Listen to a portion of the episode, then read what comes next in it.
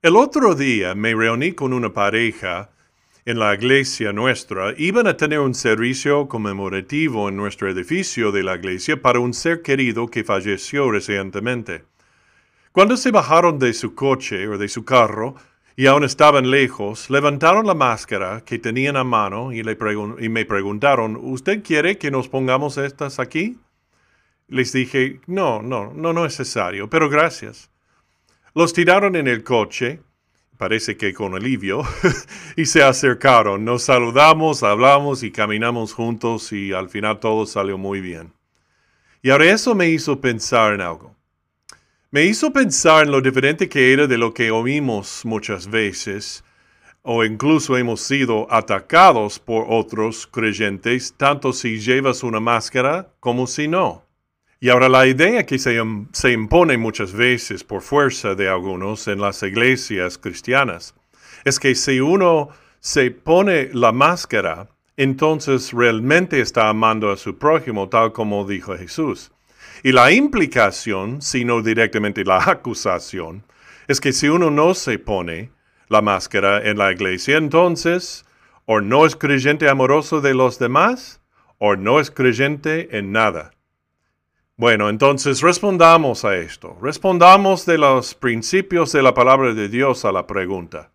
¿Es llevar una máscara un acto de amor cristiano o no? Bueno, veremos desde la verdad sin límites de Dios sobre esto. Vamos adelante.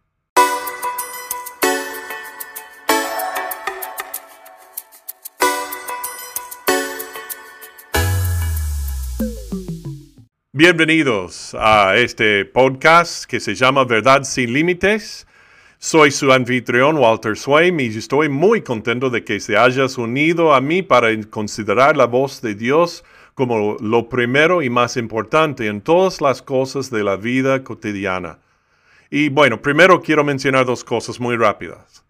Para saber más y recibir lo último de Verdad sin Límites, este podcast en, en YouTube o en audio solo, haz clic en suscribirte y en todas las notificaciones. Luego haz clic en like, síguenos, comenta y comparte este podcast con otros para que también puedas eh, pueden unirse otros a la, a la red de verdad sin límites. Bueno, te, te agradezco que lo hagas. Ahora vamos a entrar en el tema controversial de hoy. Una cosa que se oye mucho entre los creyentes ahora durante este periodo de COVID es que llevar una máscara durante el COVID es realmente lo cristiano, o mejor, es un acto de amor al prójimo. Bueno, Puede ser que sí, pero en el todo. En primer lugar, te aviso antemano, si esperas una opinión médica sobre si las mascarillas funcionan o no, este video no lo es. Y si estás esperando un debate sobre si las máscaras son moralmente correctas o incorrectas, este video tampoco lo es. lo que sí estamos discutiendo aquí y presentando eh, como argumento de la Biblia brevemente es esto. ¿Es llevar una máscara una acción definitiva del amor cristiano verdadero? A menudo, y a mí mismo me lo han dicho varias veces en el último año y medio, es que para mostrar verdaderamente el amor cristiano hay que llevar una máscara y ponérsela. Significa que estás amando de verdad a los demás, sacrificando tu propia comodidad para que la vida de los demás a tu alrededor esté protegida. Y ahora bien, sí, por lo general, en términos generales, sí, es un acto o es una acción de amor hacia los demás. Y esto suena bien en la, superficie, pero la clara implicación o inferencia directa, repito, es que si no llevas una máscara, si no te pones la máscara, entonces o bien no eres un cristiano amoroso o no eres verdaderamente un seguidor de Jesús. Algunos incluso lo han llamado un asunto de la justicia social. Wow, there. Wow, amigo. vamos a ver lo que la palabra de Dios realmente dice sobre esto. Y ahora vamos a estar de acuerdo en el principio de que la Biblia no dice nada directamente sobre el uso de una máscara. No al estilo de los versículos que dicen no mentirás o amarás al Señor tu Dios, Bastante claro es, pero no hay palabras directas que dicen usted debe o no debe usar uh, la máscara uh, para proteger a los demás con COVID o de COVID. Ok, parece tener sentido, como dijimos antes, en, por lo general. Ponte sobre la, la cara la máscara y punto. Chao. Cristiano amoroso eres. Bueno, eh, pero espera, tampoco estamos haciendo lo político aquí. Pero para responder a la pregunta, cuando, muchos dicen que es un acto de amor cristiano, lo sacan principalmente de dos lugares de la Biblia. Número uno, es una afirmación general, basada en varios versículos, según el mandato general de Dios de amar a los demás con sacrificio personal. Y número dos, como algunos me han expresado en los últimos meses, muchos, los, muchos lo toman de áreas más específicas de las escrituras, en, específicamente en 1 de Corintios y también en el libro de Romanos, el capítulo 14. Y ahora los creyentes en la iglesia de, de Corinto, la ciudad de Corinto, estaban seriamente divididos sobre lo que se puede llamar un tema en la zona gris. No es blanco o negro es decir, no hay órdenes directas, palabra por palabra de Dios sobre un tema diario. Así que está eso en el medio gris. Y ahora ambos tipos de creyentes querían honrar y amar a Dios, pero se volvieron el uno contra el otro en desacuerdo sobre este tema. ¿Y qué es ese tema? ese, desacuerdo. El desacuerdo era este. La iglesia estaba formada por muchos gentiles que se habían convertido a Cristo y muchos se volvieron a seguir a Cristo desde vidas muy involucradas en muchas religiones y cultos paganos, místicos, demoníacos, donde se cometían regularmente actos sexuales y morales y más.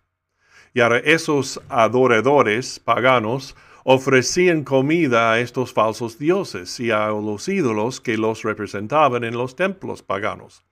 Y ahora una parte de la comida que dieron como ofrenda era la carne. Una vez que los servicios de culto habían terminado, esta carne se, vendería en el mercado abierto después y a un precio más barato también, aunque fuera, aunque fue carne muy de muy alta calidad. Para abreviar la historia, algunos de los creyentes se sintieron libres en sus mentes y corazones para comprar y comer esa carne en sus casas. ¿Por qué? Porque ahora saben que esos dioses eran falsos, no tienen ningún poder contra Dios, contra Cristo, todo el asunto es falso y la carne es carne que hemos nacido para comer. Así que la compraron, la llevaron a casa y la comieron. El posible escenario es que algunos nuevos creyentes fueron, ah, fueron invitados a la casa de estos otros creyentes para una comida o aún en las cenas de las iglesias que a menudo tenían después de observar ah, la cena del Señor juntos. Y ahora a veces los creyentes eran, eran invitados a la casa de una persona no salva y se les servía la carne ofrecida a los ídolos. Pero vamos a enfocarnos más en el caso del escenario del cristiano más fuerte y del cristiano más débil. Los menos maduros o menos fuertes en su fe se sentían ofendidos porque para ellos esa carne había sido ofrecida a dioses falsos y malvados y conjunto con prácticas de adoración malvadas y sentían que de resultado era una deshonra para Dios comprarla y comerla. Sentían que honraban más a Jesús separándose de consumir esa carne. Antes ofrecía a ídolos. Ahora en el caso de los creyentes más fuertes se sentaban en el argumento de comer la carne libremente porque sentían que sus hermanos y hermanas en Cristo ofendidos estaban equivocados al respecto. Y bueno, puedes imaginar fácilmente el lío que, que, se, que se creaba entre ellos, ¿no?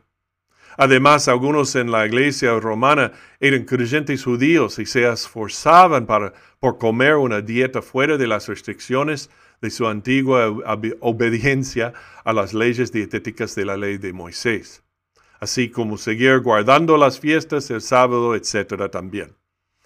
Pablo clarificó todo esto con estas dos uh, iglesias en, en, Roma y también en Corinto como ejemplo a todos allí y después diciendo en el libro de Romanos, el capítulo 14, uno hace diferencia entre día y día, otro juzga iguales todos los días.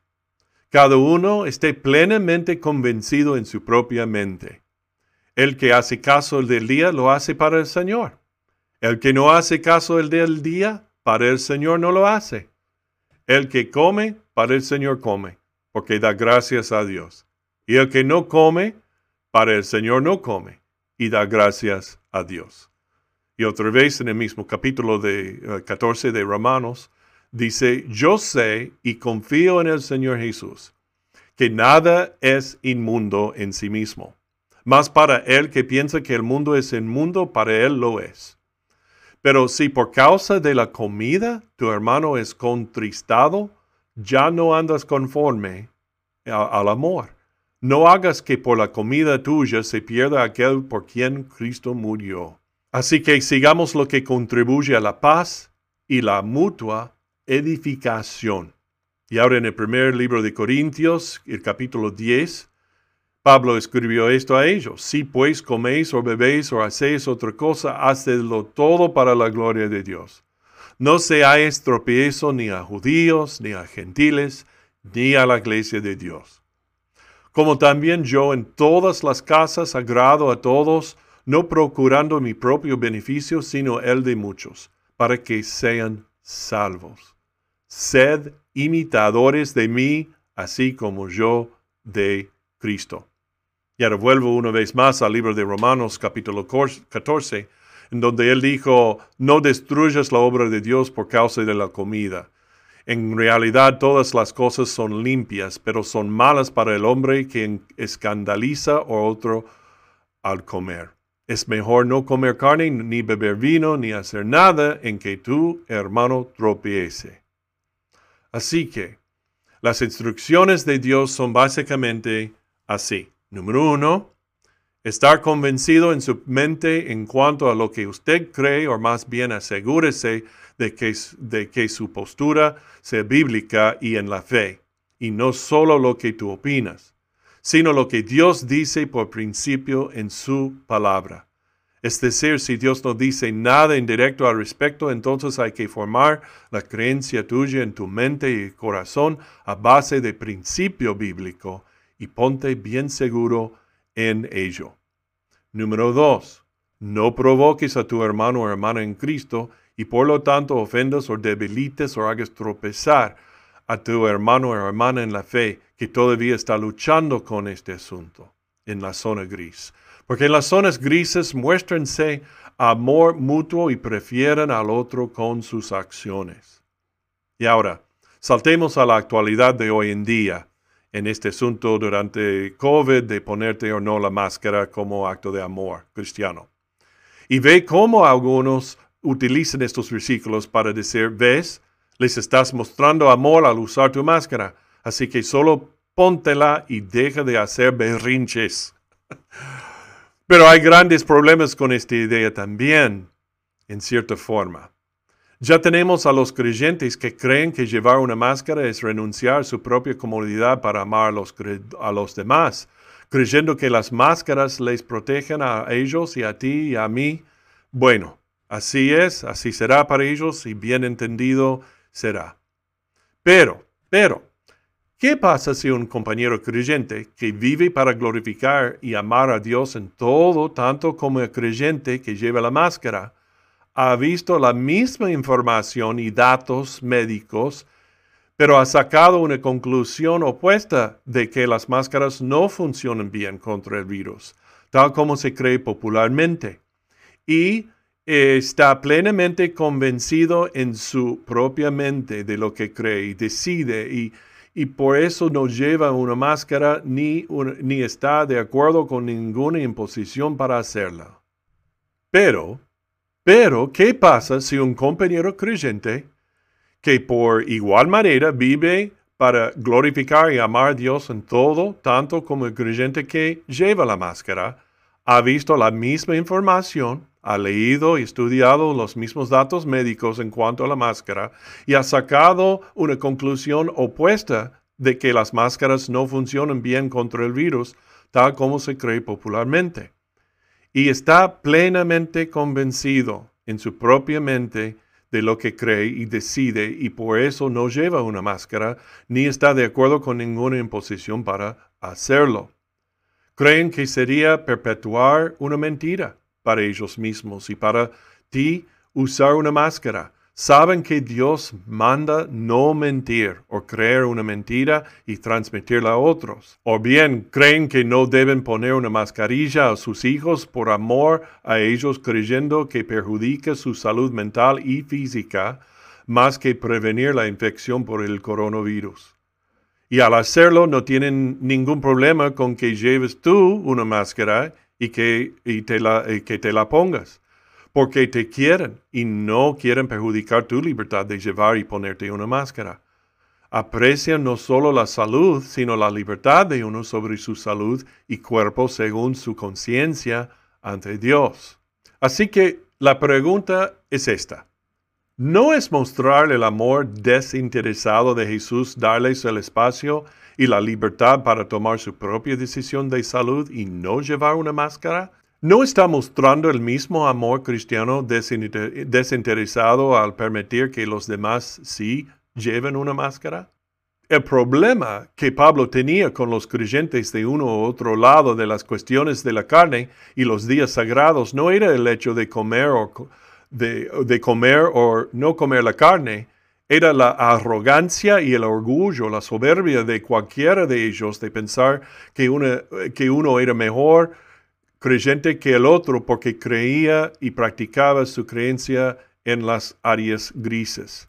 Hoy en día los creyentes están plenamente ah, convencidos en sus propias mentes, llevarlos o no llevarlos, o de hacer que sus familias los lleven o no los lleven. Pero muchos en ambos lados del asunto, en, la soberbia y la arrogancia, son los blogs hablando, predicando, incluso gritando en el otro que el, al otro que el otro está mal y básicamente acusando al otro de no ser un verdadero cristiano amoroso. Mientras que dice que debe amar a Jesús y su hermano por usar una máscara o no usar una máscara. Y la palabra de Dios habla de ello. Y aquí están las directrices de Dios básicas y simples. Número uno, infórmate bien y forma tu creencia en esta zona gris en cuanto a lo que sientes que Dios quiere que hagas y sé consecuente y aprende más sobre ello también y ponlo en práctica en tu vida consistentemente. Número dos, ama a tu hermano y hermana en Cristo, lo que incluye permitir que tenga la libertad de creer y practicar de la manera que ellos, eh, que ellos sienten que da gloria a Dios, incluso si no se ajusta a tu creencia al respecto. Y no acuses al otro de hacer algo malo cuando no hay un mandato específico, o un mandamiento, digo, específico de Dios al respecto. El no poner en práctica estos principios bíblicos te deja a ti y a mí expuestos a cometer el mismo pecado de soberbia y legalismo de los fariseos, lo cual causa división y hace daño a la unión de la iglesia local y la unidad de la iglesia local, y pone barrera a la obra del Evangelio en la comunidad, porque la iglesia misma está dividida sobre un asunto en el área gris. Otra cosa que notamos aquí es que no hay ninguna instrucción de libertad para los pastores limitar la entrada a la asamblea física a solo los que se ponen la máscara. ¿Qué mundo tan diferente y refrescante sería para los creyentes practicar esto unos con otros ante el mundo y dar un ejemplo del amor de Cristo ante ellos, de tener diferencias entre sí, pero amarse por igual? Ya sé que este no es un estudio exhaustivo, pero espero que nos ayude a ver cómo estos pasajes bíblicos nos enseñan realmente cómo vivir para la gloria de Dios y para el amor del prójimo en las áreas grises de la vida, en donde Dios no tiene un mandamiento directo en cuanto a ello. Bueno, muchas gracias por acompañarme hoy, especialmente en algo muy controversial así, y por lo menos escucharme y darme tu tiempo. Y bueno, no te olvides de suscribirte, hacer clic en like, seguirme, eh, seguir este podcast, comentar también y compartir este podcast con otros hoy. Sigamos a Jesús. Cuando seguimos a Jesús, siempre seguiremos a la verdad.